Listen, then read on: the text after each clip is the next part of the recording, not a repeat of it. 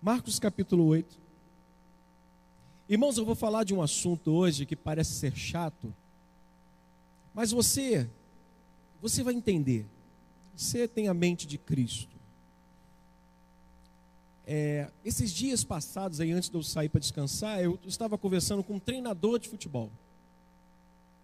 E esse treinador, eu, eu falando, eu quero ver se eu levo meu filho para fazer lá, brincar, ele tem despertado para o futebol, exatamente na minha idade que eu despertei. Eu nunca gostei de futebol.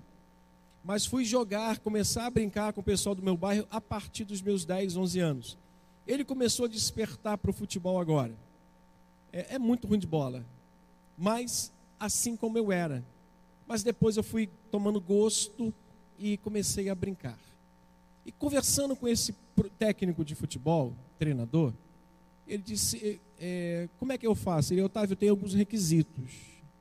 Aí aquilo me chamou a atenção. Eu estou pagando. Eu vou ter que levar o meu filho, pegar o carro, levar ele lá.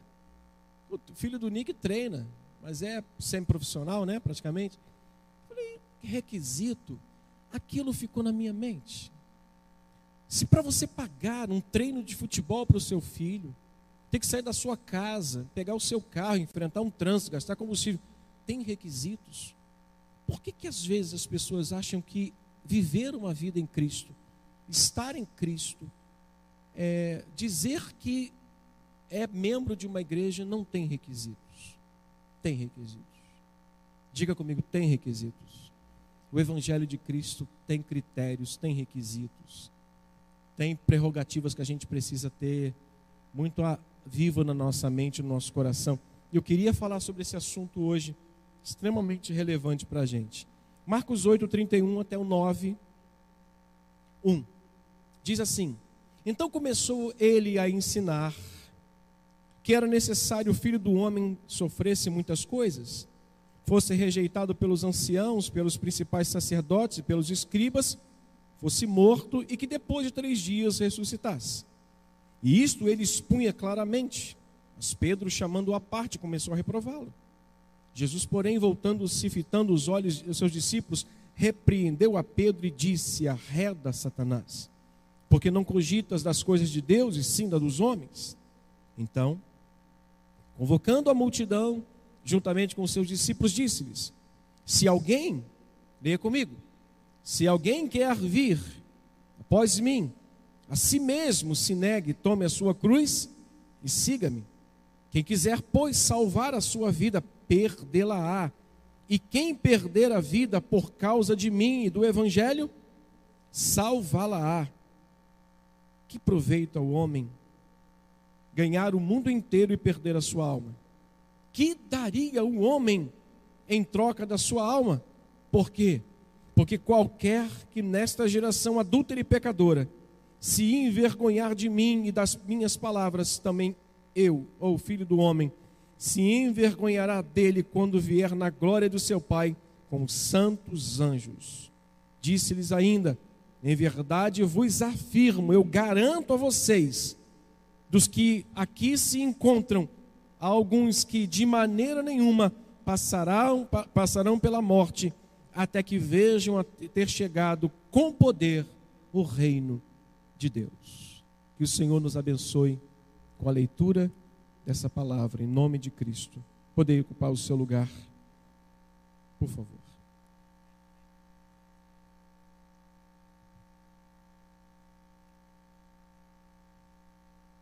Nossos dias, os dias que nós estamos vivendo, que meus filhos e os seus estão vivendo, nessa terra, nesse mundo, nessa sociedade, tem menosprezado em muito esse requisito. A razão pela qual eu quero falar desse assunto hoje é exatamente sobre isso. Por que essa geração, porque tantas pessoas menosprezam esse requisito? E essa verdade que precisa estar sempre viva, a gente precisa lembrar para não esquecer. Todos os dias nós precisamos estar lembrando desse mesmo preceito, dessa mesma verdade, para que a gente não esqueça. Tudo que nós recebemos de testemunho do Evangelho nós precisamos colocar em prática na nossa vida. É um requisito.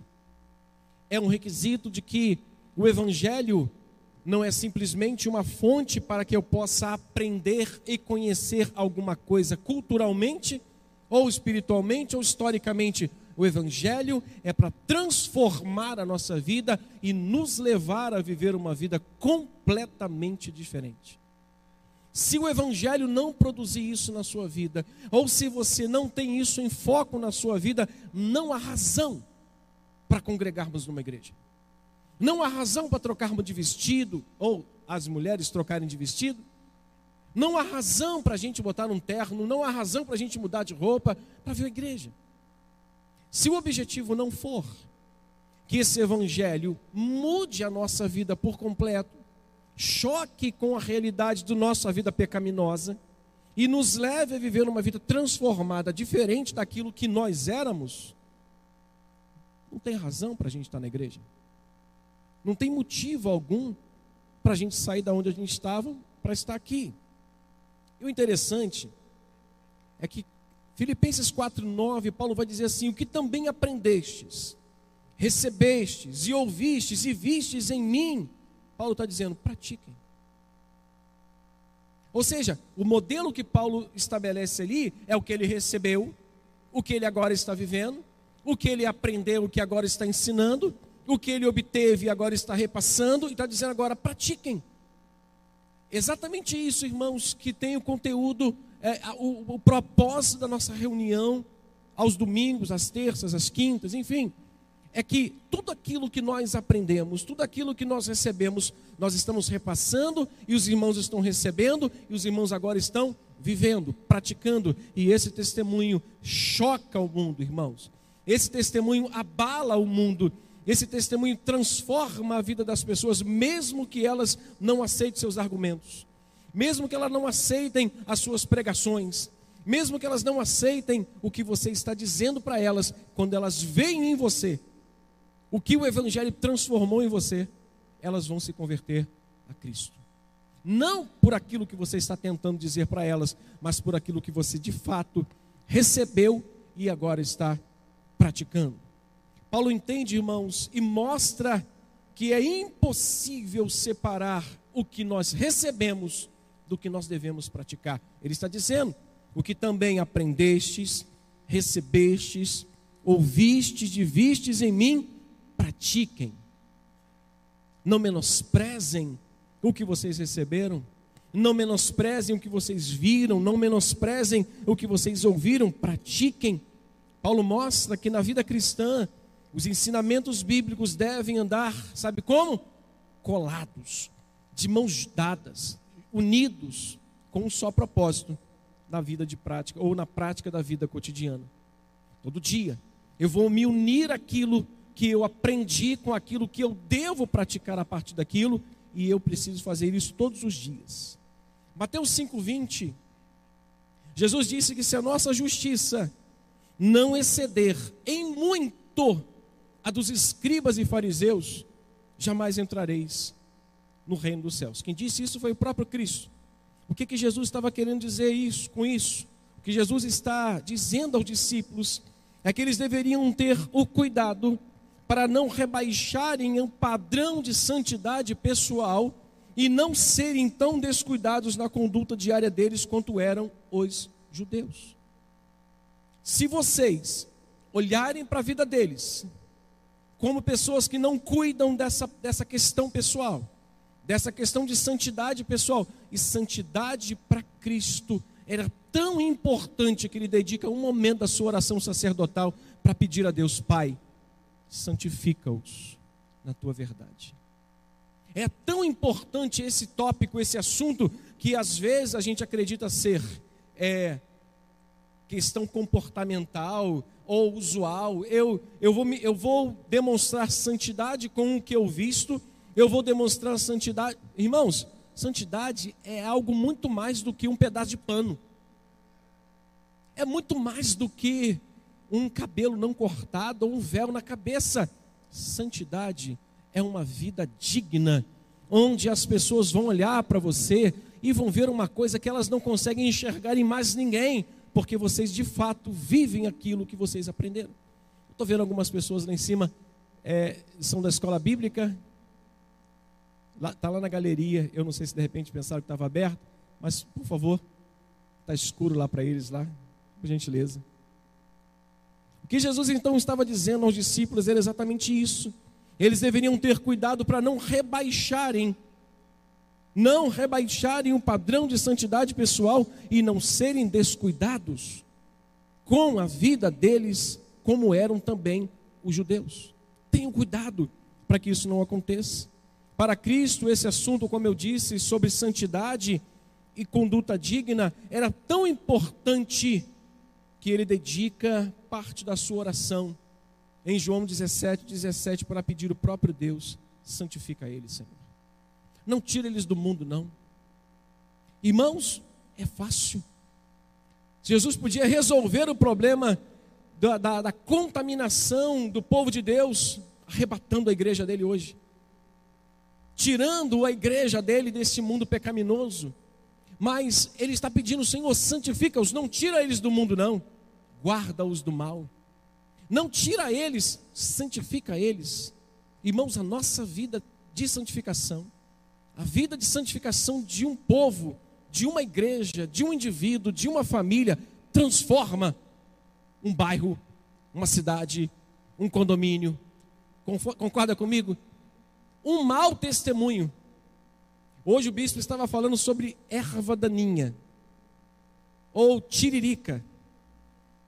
Quando você tem um gramado e você começa a perceber a existência daquela tiririca ou daquela erva daninha, a primeira coisa que você não deve fazer é roçar. Não roce. Porque senão você está espalhando ela. Você está jogando ela, diz assim, ó, proliferem-se. Tem em outros lugares. Pastor, tem um remédio? Tem. O bispo comprou, é meio caro eu tenho um melhor para você que é mais barato. Você tem em casa, você usa na culinária.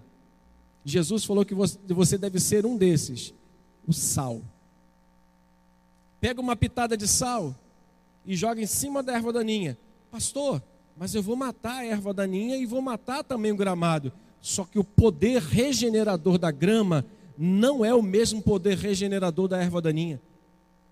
Eu olho para o meu quintal, quando eu olho minha câmera, de monitoramento da casa, eu vejo meu quintal cheio de buraco. Parece a minha barba aqui, ó. cheio de falha. Cheio de buraco. Aquilo ali foi o sal que matou a erva daninha, que matou a grama que ficou um buraco. Uma semana depois, eu olho pela câmera, está tudo verde. Por quê? A erva daninha foi morta, mas a minha grama está renascendo com a ajuda da outra grama. Elas estão se é, juntando-se ali para fechar aquele espaçozinho deixado pela erva daninha que eu matei. Irmãos amados, para o cristão, a santidade deve ser um assunto do seu cotidiano. O viver digno deve ser a sua preocupação ao acordar. Pastor, como é que é isso? a sua conduta, o seu comportamento, o seu planejamento do dia já deve estar sendo voltado o que é que as pessoas talvez vão pensar de mim. O que é que as pessoas vão extrair de mim quando me verem fazendo tal coisa? Quando me verem falando tal coisa, me vendo em tal lugar. Nossa preocupação diária deve ser como nós estamos andando e vivendo, irmãos. A grande prova Guarde isso no seu coração, por favor. Humildemente eu te peço. A grande prova da realidade do cristianismo em nossa vida é a maneira como nós andamos. Não é o que falamos. Porque tem muita gente falando muita coisa. Tem gente falando até bonito demais.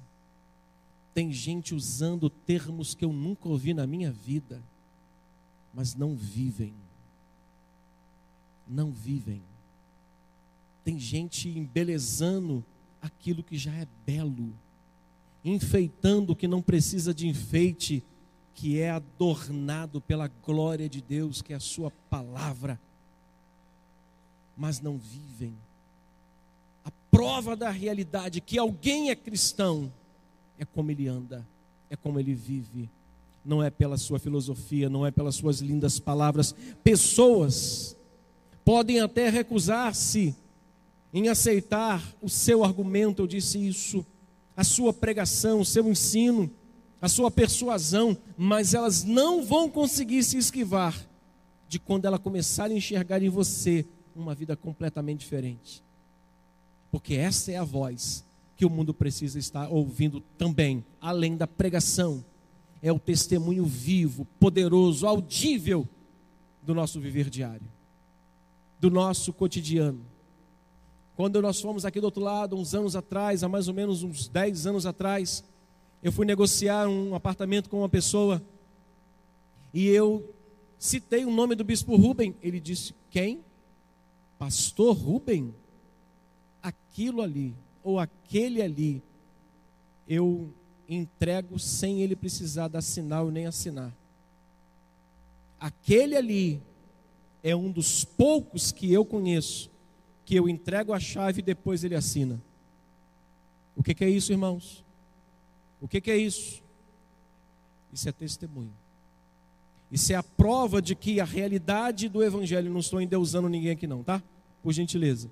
Estou só dizendo aos irmãos que essa é a prova, é a prova da realidade do cristianismo no indivíduo. Nós estamos vivendo de acordo com aquilo que Cristo nos deixou no seu Evangelho.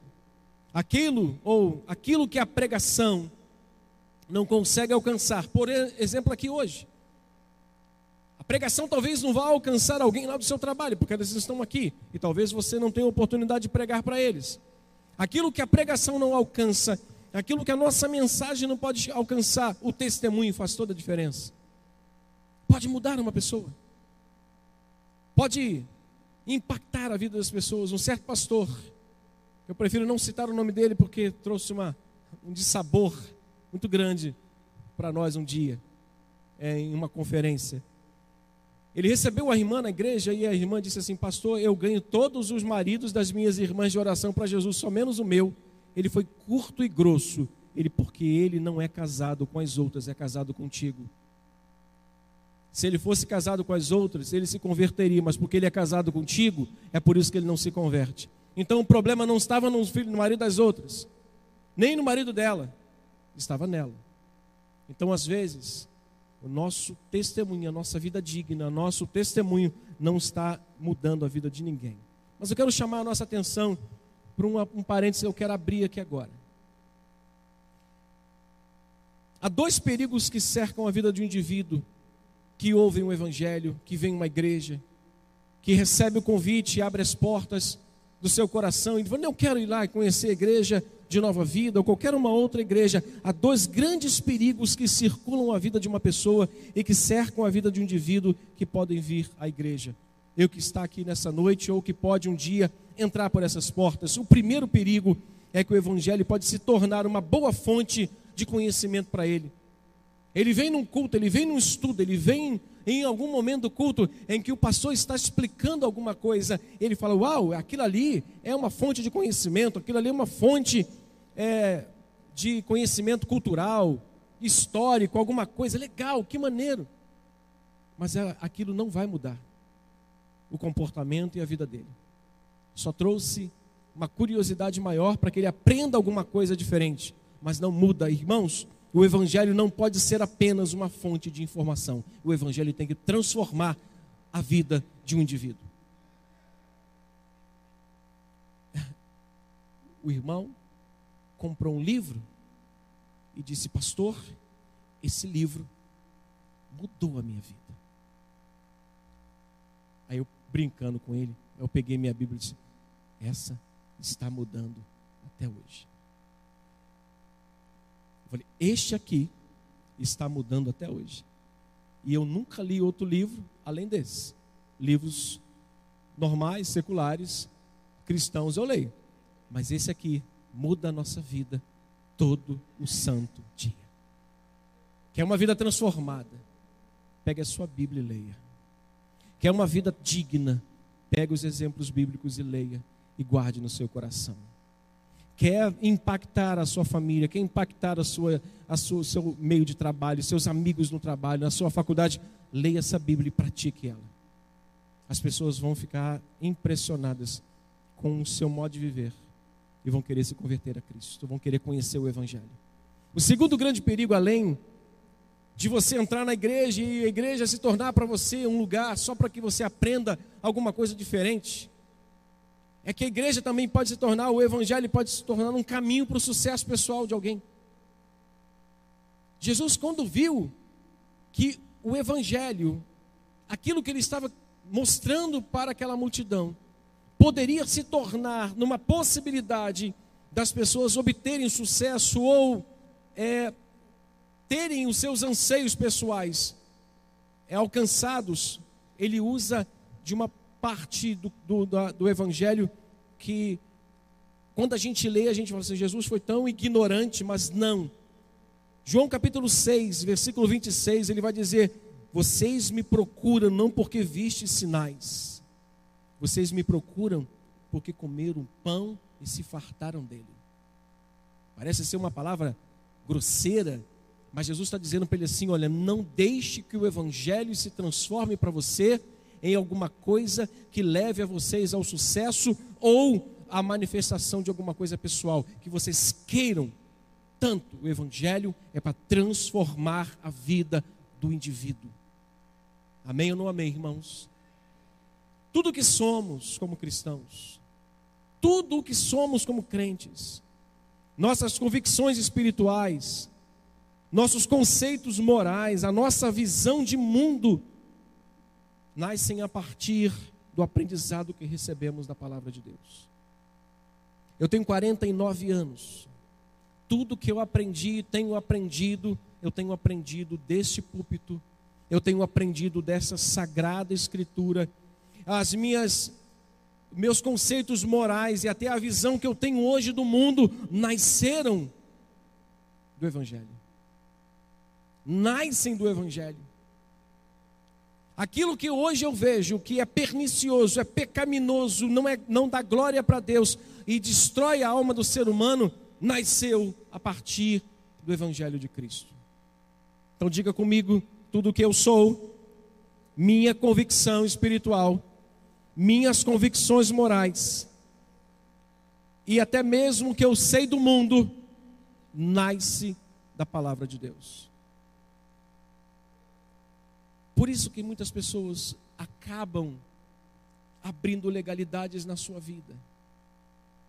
É por isso que algumas pessoas acabam achando que aquilo que ela está fazendo não faz mal a ninguém, porque elas não têm um conhecimento e elas acabam mergulhadas numa vida, numa prática que vão destruir a vida dela e certamente a de quem está próximo a ela. Sendo assim, irmãos, nosso comportamento deve ser compatível com aquilo que nós temos recebido. Então, pastor, qual é o real propósito do Evangelho? Transformar corações. O real propósito do Evangelho não é outro. Não é levar as pessoas a terem informações legais, não é levar as pessoas a terem mega conhecimento de tudo, é levar a pessoa a transformar o seu coração e nem é levar a pessoa a ter sucesso pessoal. O Evangelho muda os corações pega aquele cidadão grosso, aquele cidadão ignorante com a sua família, e transforma ele num pai e num marido exemplar. Sepultamos meses atrás um senhor, a filha dele disse: Pastor, meu pai antes de se converter era um bicho. Meu pai antes de se converter batia na minha mãe, maltratava a gente, não levava comida para casa e quando levava, racionava a comida. Meu pai, antes de morrer, conheceu o Evangelho. Meu pai, antes de conhecer, antes de falecer, reconheceu a Cristo. Foi transformado. Pastor, que pena que meu pai foi tão rápido. Porque eu tive pai de verdade por poucos anos. Mas foi um pai, porque o Evangelho transformou o coração. O evangelho não é para deixar ninguém rico. O evangelho não é para deixar ninguém intelectualmente sábio, conhecedor. O evangelho é para transformar os corações, transformar a vida das pessoas, modificar os seus comportamentos. Colossenses capítulo 2, por gentileza, eu quero ler esse texto. Já vou me dirigir para o finalzinho, para a gente estar orando. Colossenses 2, carta de Paulo a essa igreja, que estava mergulhada ou estava inserida num contexto de paganismo, e Paulo estava extremamente preocupado com eles. Capítulo 2, versos 6 e 7. Vamos ler todos juntos? Por favor. Ora, como recebestes a Cristo Jesus, o Senhor, assim, vamos ler de novo. Olha como é que é importante esse chamamento de Paulo. Assim, ora, como recebestes a Cristo Jesus, o Senhor, assim andai nele. Como? Radicados, ou seja, enraizados. Paulo está dizendo assim: radicados é abrir uma cova bem profunda e botar a sua perna lá e prendê-la e enraizar a sua vida em Cristo, radicados edificados e confirmados na fé, tal como vocês foram instruídos, crescendo em ações de graças. É isso, irmãos, que o Evangelho tem que produzir em nós. Não é um momento com Deus, é uma vida com Cristo. Não é um culto, é um culto e uma vida com Ele. Eu sigo, irmãos. É possível uma pessoa estar na igreja, e eu falo isso com todo respeito, irmãos, com todo carinho que eu tenho por vocês. É possível uma pessoa estar na igreja, é, pessoa, uma, é possível uma pessoa ouvir a palavra de Deus, é possível alguém entrar na igreja, cantar, louvar, dizimar, mas mesmo assim, essa mesma pessoa não ter compreensão do que é seguir o Evangelho. Ela faz tudo o que uma pessoa crente faz, só que ela não tem uma compreensão do que é seguir o Evangelho. E Marcos capítulo 8, onde você vai agora voltar para lá, é exatamente a visão que Jesus está tendo naquele momento, desses discípulos que o acompanham, desses homens que estão ao lado dele. Marcos é a mostra que é possível que isso aconteça também dentro de uma igreja. Pessoas estarem na igreja, pessoas cantarem, pessoas dizimarem, pessoas levantarem as mãos, ouvirem a mensagem, mas não terem compreensão nenhuma de quem é Jesus, do que significa segui-lo. E Marcos 8 vai mostrar exatamente isso. Os discípulos estavam próximos a Jesus, mas não tinham compreensão do que era segui-lo, o que, que eles estavam fazendo. Eles estavam batendo boca, irmãos, desculpa a minha expressão. Eles estavam discutindo. Eles estavam dizendo assim: quem esqueceu o pão? Quem foi que esqueceu a cesto de pão? Eles estavam vendo Jesus fazendo maravilhas. Jesus tinha multiplicado o pão pela primeira vez, Jesus tinha multiplicado o pão pela segunda vez, Jesus tinha feito curas miraculosas. E eles estavam batendo boca, discutindo: cadê o pão da gente? Onde está o pão que vocês deixaram lá? Porque sem pão agora a gente não tem como seguir. Perceba, as pessoas vêm à igreja, as pessoas ouvem a pregação, as pessoas cantam louvores, mas as pessoas não creem no poder de Deus. A primeira sombra de um problema, a ansiedade ocupa o seu coração e elas entram em desespero. Por quê? Porque elas não compreendem ainda. E é exatamente isso que Jesus está vendo aos seus discípulos aqui. Pessoas que estavam próximas a Ele, mas ainda estavam preocupadas com o que haviam perdido não tinham fé suficiente para acreditarem que se acabou, Jesus poderia providenciar mais. Jesus podia fazer novamente. Os discípulos já tinham visto inúmeros milagres, porém tinham uma visão turva sobre Jesus. Aí ele aparece aqui em cena um cego que ele cura. E esse cego não é curado totalmente. Aí a gente imagina que o texto quer falar do cego, mas o texto não quer falar do cego, o texto está mostrando a realidade espiritual dos discípulos, vocês estão exatamente assim. Vocês estão me vendo de forma turva. Vocês não estão me vendo claramente. Vocês precisam abrir os olhos para me enxergar. Exatamente assim. Há pessoas, irmãos, é possível que as pessoas entrem na igreja, as pessoas participem dos cultos, as pessoas até dizimem, mas ainda veem Jesus muito em neblina. Elas não conhecem Jesus de fato e de verdade. Os discípulos confessavam com os lábios. Pedro disse: Tu és o Cristo, o Filho do Deus vivo. Mas logo após, ele vai olhar para Jesus e falar assim: Não fala tal coisa. O Senhor não vai morrer. Nem que eu tenha que dar a minha vida pelo Senhor, o Senhor vai morrer. Jesus olha para ele: Sabe de nada, meu filho. Arreda de para trás de mim, Satanás. É possível.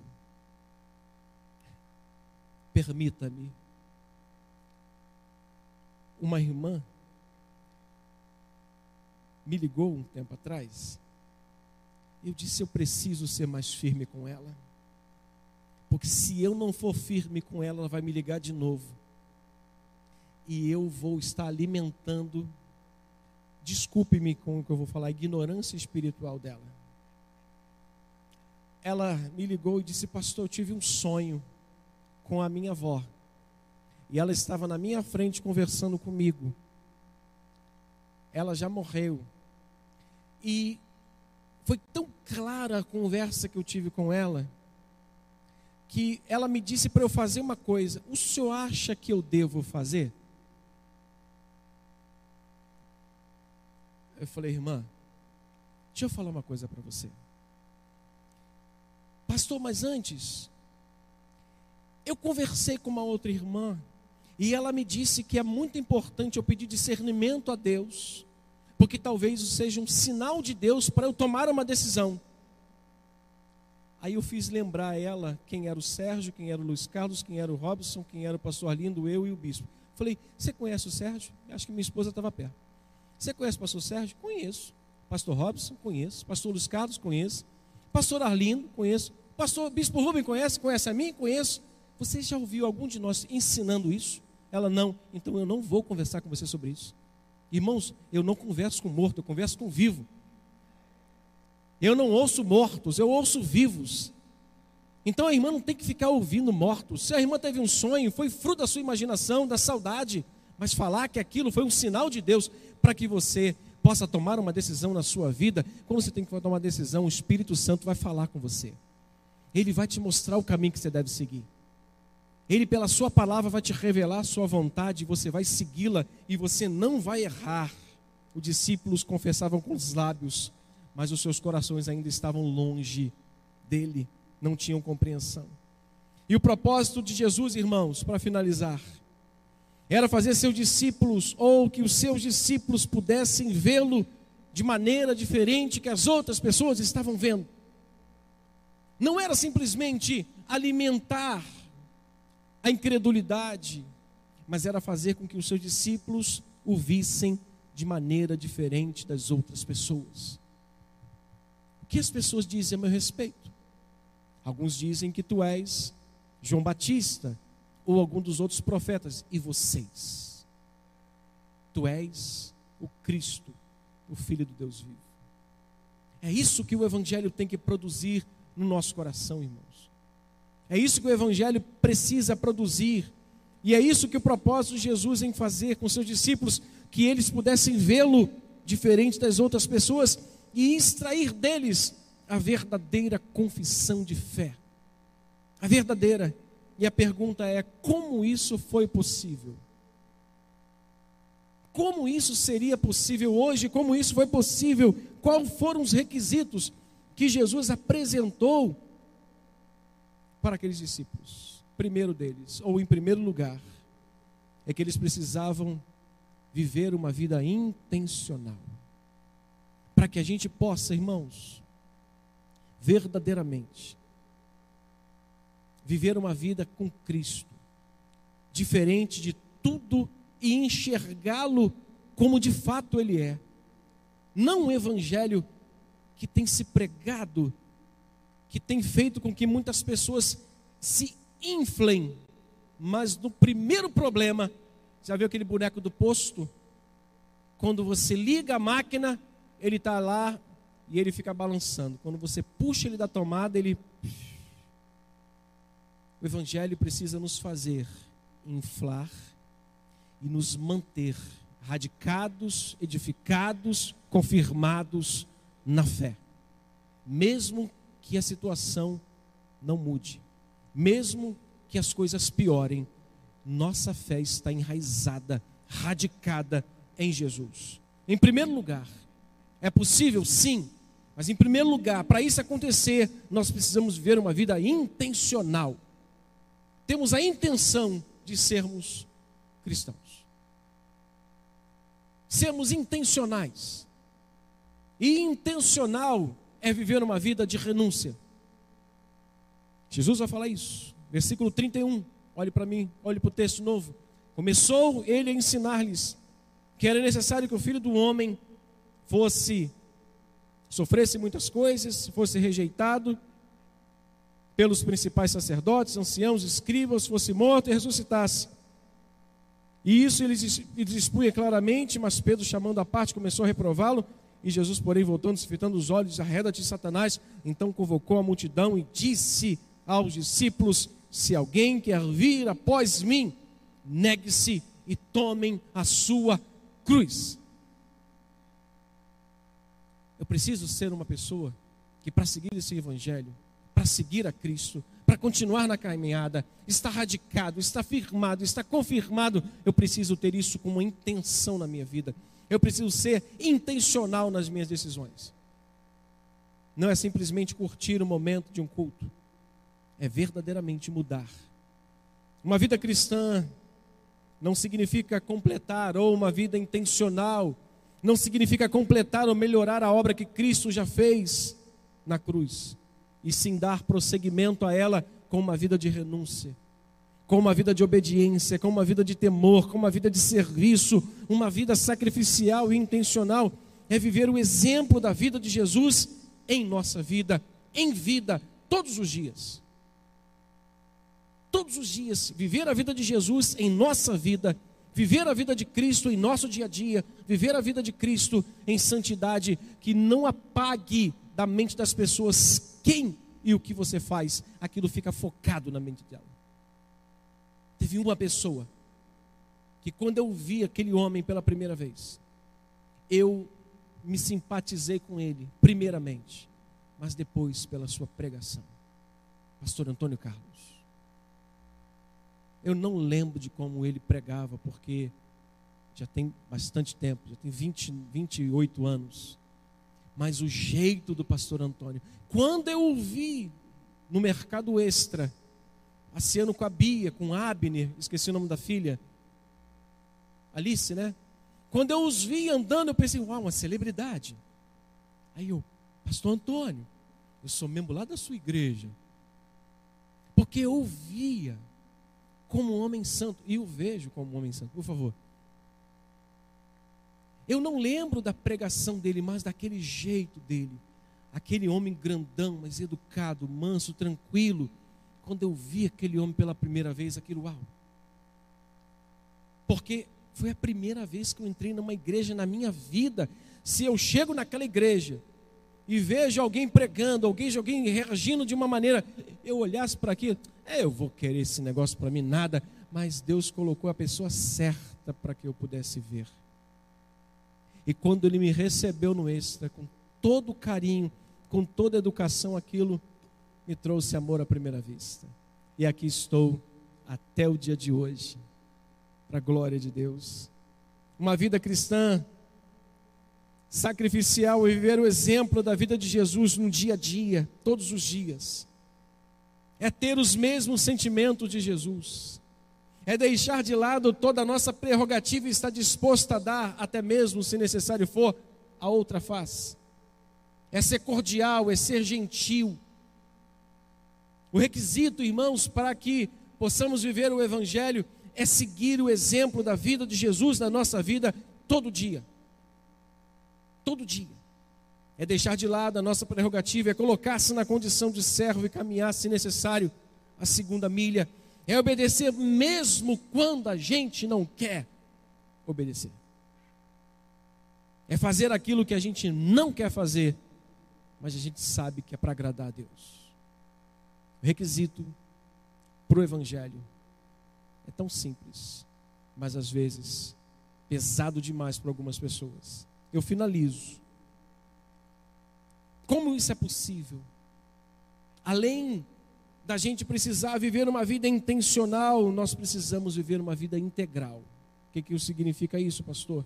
Aquilo que Jesus falou no versículo 34. Se eu quero, eu preciso ir após Ele, tomar a minha cruz e segui-lo. Ou eu pertenço a Cristo, ou não. Ou eu sou de Jesus, ou eu não sei o que eu estou fazendo aqui. Eu queria deixar essa reflexão para os irmãos nessa noite. O que é que nós estamos fazendo na igreja? Seguir a Cristo é como aquele professor da escolinha de futebol. Tem alguns requisitos, pastor. requisito? Eu vou gastar dinheiro, vou gastar gasolina, vou comprar chuteira, vou comprar meião, vou comprar bermuda, vou comprar camisa e tudo lá. Tem que comprar tudo para o meu filho ainda correr, suar, o professor brigar com ele. E alguns vão é, brincar com ele porque ele não joga bem ainda. Tem requisito? Para o Evangelho também tem. Para o Evangelho também tem. Jesus nunca desejou que as pessoas seguissem a Ele sem saberem exatamente o que significa segui-lo.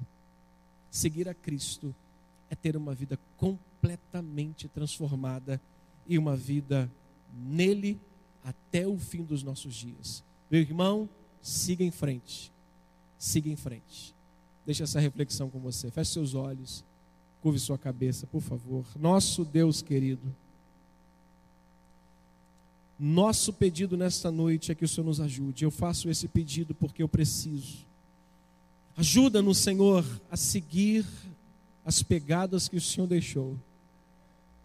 Ensina-nos a viver uma vida e uma conduta digna, de maneira que se aquilo que a gente prega não alcança ninguém, aquilo que a gente viva pode transformar a sua vida. Aquilo que o evangelho pregado verbalmente por nós, em casa, na faculdade, ou em qualquer outro lugar, não possa ter mudado ninguém, a nossa vida transformada, o nosso comportamento possa impactar a vida das pessoas. Ajuda-nos a seguir essas pegadas, Senhor. Ajuda-nos a viver uma vida de obediência, de renúncia, de temor cada dia. E que o mundo veja a tua glória em nós e que teu nome seja exaltado. Em o nome de Cristo nós oramos. Amém. E graças a Deus.